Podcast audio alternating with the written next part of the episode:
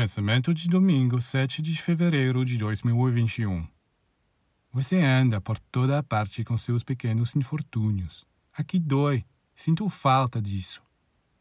Por que você sempre se detém no que sente falta e nunca no que você tem? Por que não dizer todos os dias: Tenho pernas, braços, boca, olhos, ouvidos. Estou recebendo um ensinamento divino. Mas então eu possuo o céu e a terra. Ah, que riqueza! A vida é bela. Cada dia você deve pensar que é um filho de Deus, uma filha de Deus, e que você pode se tornar novamente como era no passado distante, quando saiu do seio do Senhor. Você perdeu este estado por querer, como o filho pródigo, ter experiências longe da casa de seu pai. Mas agora você pode voltar para ele. Este é o retorno ao Pai a reintegração dos seres.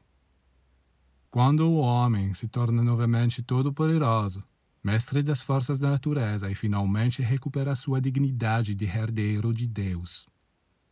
Esta é sua verdadeira predestinação. Então, por que você sempre se prende nas pequenas coisas que lhe fazem falta?